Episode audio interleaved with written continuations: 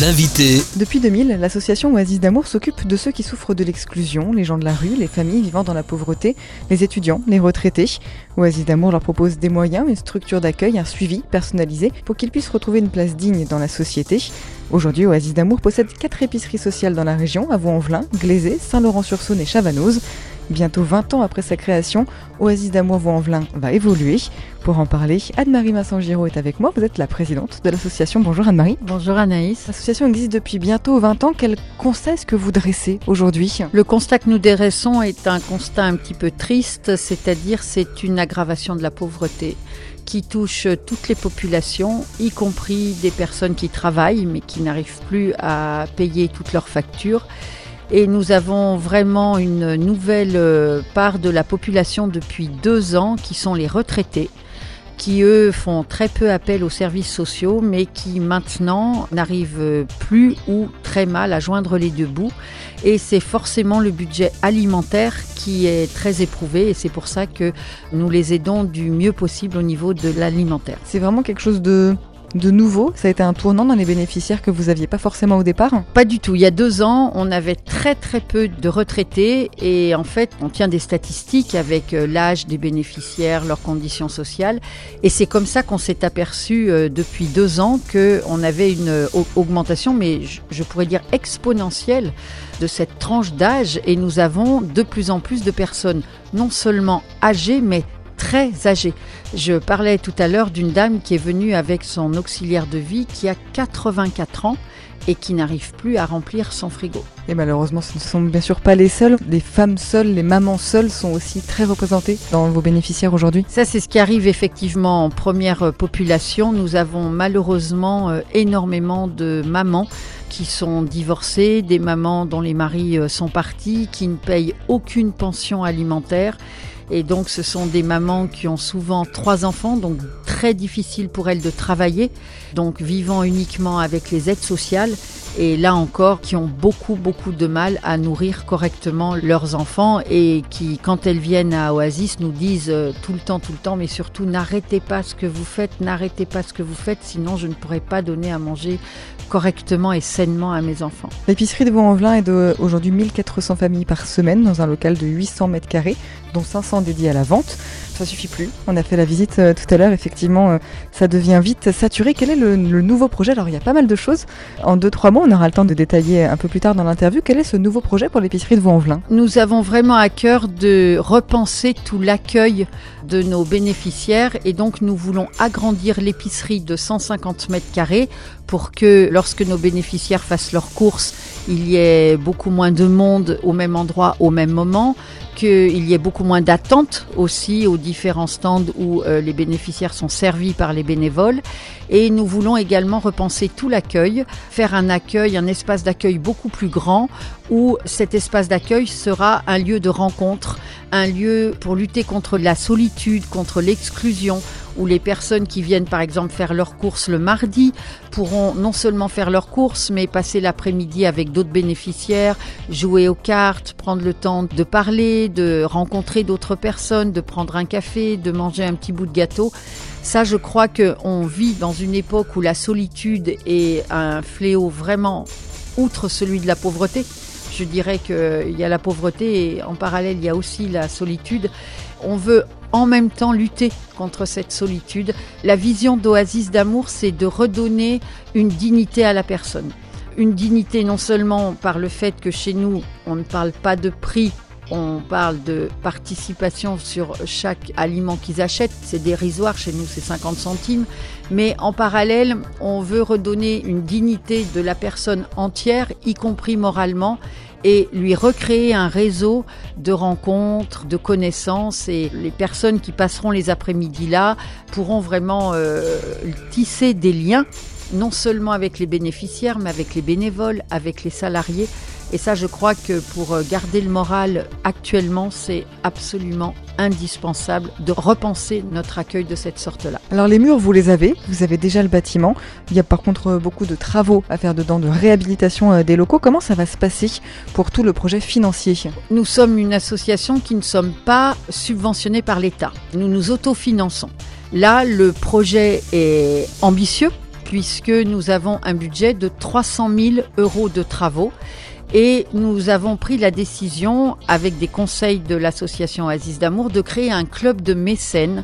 C'est-à-dire que nous sommes persuadés que dans notre entourage, dans l'entourage de chacun, il, y a, il existe des personnes qui portent la même vision que nous, aider notre prochain, lutter contre la pauvreté, lutter contre l'isolement. Et nous voudrions vraiment pouvoir créer un club de mécènes qui soutiennent le projet, soit de façon financière en nous faisant un don, soit en nous mettant en relation avec leurs contacts des entreprises qui, elles, ont les moyens de pouvoir nous aider à financer ce projet. Donc des réunions d'information vont avoir lieu, le projet sera lancé dans les semaines à venir. Est-ce qu'on peut en savoir un petit peu plus là-dessus? Nous avons décidé d'organiser trois réunions, le lundi 4 novembre, le mercredi 6 novembre et le jeudi 7 novembre au sein même de l'association Aziz d'amour à Vaux-en-Velin pour justement inviter les personnes que nous connaissons et surtout exposer le projet, faire une présentation du projet et demander aux personnes qui sont là de pouvoir nous aider d'une façon ou d'une autre, que ce soit financièrement, que ce soit par la mise en contact, comme je disais tout à l'heure, de leur propre réseau. Ces trois réunions, c'est vraiment pour exposer notre nouveau projet et pouvoir commencer à créer ce club de mécènes. Les travaux vont s'étaler sur euh, plusieurs mois avec une première ouverture espérée de l'épicerie euh, à l'été prochain, donc à l'été 2020. Euh, Quelles sont les relations entre Oasis d'amour et les services sociaux aujourd'hui? Beaucoup de bénéficiaires nous sont adressés évidemment par les services sociaux, hein, c'est-à-dire les maisons du Rhône. On a ce qu'on appelle une lettre de liaison. Une assistante sociale voit une famille en grande difficulté, elle adresse cette famille à Oasis d'amour avec une lettre de demande de prise en charge. Il faut savoir que les assistantes sociales sont complètement débordées. Elles peuvent avoir des délais longs pour recevoir les familles. Donc nous, on est amenés, pour pallier à l'urgence, à recevoir nous-mêmes ces familles. Alors bien évidemment, on étudie le dossier, on calcule leurs revenus, leur rentrée d'argent et leurs dépenses. Et si une famille a moins ou jusqu'à 5 euros par jour et par personne pour vivre, c'est ce qu'on appelle le reste à vivre, eh bien cette famille est inclue pour une année à Oasis d'amour. Alors là, je ferai une parenthèse. Il y a deux ans en arrière, le reste à vivre était autour de 7 à 8 euros. Et là, on a fait des statistiques en septembre et le reste à vivre a chuté à 5 euros par jour et par personne. Là, c'est vraiment vraiment, vraiment la grande pauvreté. Entre 2011 et 2019, donc en 8 ans, le nombre de bénéficiaires à l'épicerie de Vaux-en-Velin a doublé. Comment est-ce que vous avez fait face à cet afflux massif de bénéficiaires? On a créé des partenariats avec des magasins qui nous ont fait confiance, c'est-à-dire qu'on a vraiment développé des bonnes relations avec les directeurs de magasins.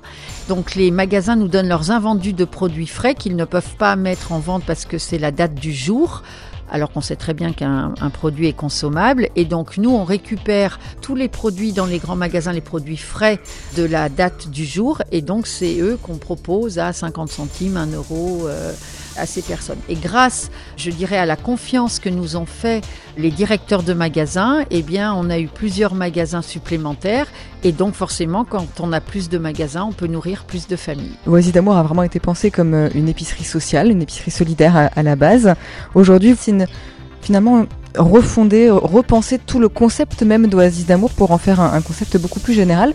Pourquoi c'est important aujourd'hui de penser l'individu, le bien-être de l'individu au-delà de son bien-être alimentaire Parce que si on veut sortir de la pauvreté, il faut avoir du travail. Donc maintenant qu'on est bien, je dirais, développé au niveau de l'aide alimentaire et que c'est quelque chose qui roule tout seul, je dirais, j'emploierai cette expression, on a vraiment à cœur, toute l'équipe d'Oasis d'amour, de développer toute la réinsertion professionnelle. C'est-à-dire une personne, si elle n'a pas un travail, elle aura beaucoup, beaucoup, beaucoup de mal à sortir de la pauvreté. Donc quand on aura pu terminer nos travaux, on aura un espace qui sera dédié à la réinsertion professionnelle avec euh, des personnes compétentes qui viendront faire du mécénat de compétences et qui viendront aider, nous aider à trouver du travail pour nos bénéficiaires. Il y a quelques années, on avait déjà mis ça en place et on avait des relations extrêmement positives avec plusieurs agences intérimaires. C'est comme ça qu'on a pu trouver du travail à des bénéficiaires Et c'est la seule façon de sortir de la pauvreté, c'est de trouver du travail. Donc c'est pour ça qu'on repense la vision de l'association dans une façon globale, comme vous disiez tout à l'heure, c'est-à-dire bien évidemment tout ce qui est la santé physique passe par la prise en charge alimentaire, euh, l'hygiène corporelle, etc. Tout ce qui est réinsertion sociale pour la lutte contre la solitude, la lutte contre l'exclusion, recréer des rencontres, des relations. Et pour terminer, obligatoirement par la réinsertion professionnelle pour aider les personnes qui n'arrivent pas à trouver du travail de par euh, nos réseaux, nos contacts, l'intervention de professionnels, de les aider dans cette démarche-là. À l'époque où ça avait été lancé, vous aviez eu des retours de ces bénéficiaires-là qui avaient pu profiter. Euh, est-ce que vous avez pu peut-être même voir des anciens bénéficiaires quitter Oasis d'amour parce qu'ils avaient pu trouver du travail? Bien sûr, bien sûr, on a été. Alors, à l'époque, on n'avait pas de responsable communication, donc en fait, euh, tout ce qu'on faisait, malheureusement, on ne l'a pas écrit, on ne l'a pas quantifié parce que notre but c'était pas de tenir des statistiques de combien on avait euh, trouvé euh, de personnes qui pouvaient euh, avoir un CDI, mais en fait c'était très fréquent. Une fois que toute la conception du projet à l'époque avait été réalisée, eh bien, on a vraiment, vraiment réussi à trouver du travail aux personnes. Donc, c'était un début. Après, la personne qui s'en occupait a eu une très belle promotion dans son travail, donc nous a, bien évidemment, elle avait bien raison, euh, quitté. Elle avait plus le temps de s'occuper de ça parce qu'elle le faisait bénévolement. Et là, on veut vraiment euh, repartir sur les mêmes bases on sait que ça a marché à l'époque, donc forcément ça va remarcher aujourd'hui. Prendre soin de l'individu dans sa globalité, ça passe aussi par les soins de la personne. Il y a aussi dans, ce projet-là vraiment la volonté de prendre soin de l'individu par un salon d'esthétique, notamment de coiffure. Oui, on a ouvert, ça va faire deux ans maintenant en décembre, hein, bientôt, un salon de coiffure qui est un salon de coiffure social, c'est-à-dire dans lequel on pratique des tarifs extrêmement bas, parce que nous pensons que si on veut aller bien moralement, une petite coupe de cheveux, euh, cacher ses cheveux blancs, une jolie couleur, tout ça aide réellement la personne à se sentir belle, à se sentir beau, à se sentir bien mieux dans sa peau, y compris pour les enfants, parce qu'on a des enfants qui viennent euh, au salon. Et comme vous le disiez, c'est une prise en charge globale, même si nos tarifs sont très très bas. On sait que quand la personne sort du salon de coiffure, elle est rayonnante, elle est belle. On a une coiffeuse qui est adorable, qui est extrêmement gentille, qui prend vraiment bien soin de ses clientes et ça rentre parfaitement et intégralement dans la vision d'Oasis d'Amont. Ce sera vraiment inclus dans ce projet d'agrandissement avec une visibilité accrue aussi, donc dans de nouveaux locaux, dans de nouveaux bâtiments. Alors on veut agrandir le salon de coiffure parce que pour l'instant on a une seule coiffeuse. Le projet c'est de en 2020 le salon de coiffure est dans les locaux d'Oasis d'Amour, donc comme vous le disiez on va le, le passer dans le local qui donne sur la rue. Ce sera un salon de coiffure beaucoup plus grand, avec deux coiffeuses, là encore, pour prendre le temps. Exactement comme pour l'épicerie, il y aura un accueil. Il y aura un, accueil grand pour le salon de coiffure, avec pareil, euh, petit salon de thé, etc. C'est-à-dire que les dames qui viendront se faire coiffer, il n'y aura pas juste je viens me faire coiffer et je sors, mais je suis pris en charge, on prend soin de moi. Euh, on m'accueille vraiment euh, avec beaucoup de, de bienveillance. Tous ces projets-là, tout ce que vous montez, ça vient des bénéficiaires, c'est une demande des bénéficiaires que vous avez pu avoir. Comment est-ce que vous avez pensé, imaginer à la base au d'amour, donc épicerie sociale, à quel moment est-ce qu'on se dit de mon épicerie, je vais ajouter un salon de coiffure, je vais ajouter euh, un espace euh, de réinsertion professionnelle. Quel a été le déclic? Alors c'est quand on a commencé justement cette réinsertion professionnelle, on s'est aperçu qu'il y avait des dames, on voulait euh, donc présenter à des postes qui avaient réellement besoin d'une coupe de cheveux qui avaient euh, besoin de s'habiller, d'être joliment euh, habillés. Et donc c'est de là que nous est venue l'idée de nous dire, mais si on se présente à un entretien, il faut avoir un minimum, une jolie coupe, d'être bien habillé, etc. Et c'est ce qu'on a proposé à l'époque aux personnes.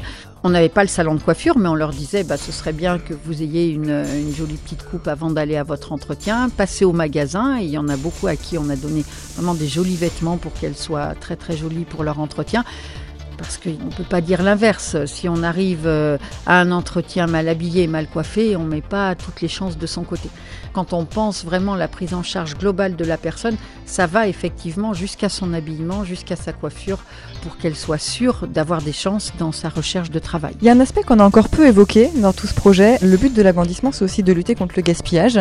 Oasis d'amour s'inscrit dans une démarche éco-responsable. Par quoi ça passe? Heureusement pour nous, une loi a été votée au niveau des grands magasins qui n'avaient plus le droit de jeter la nourriture. Donc pour nous, ça a été vraiment quelque chose de, de très très bénéfique pour l'association, puisque cette loi empêchant les magasins de jeter, ils nous donnent leur nourriture. Alors il faut savoir qu'en échange, on leur fait un reçu fiscal du montant de la somme qu'ils nous ont donnée chaque jour et ça permet de leur déduire de leurs impôts.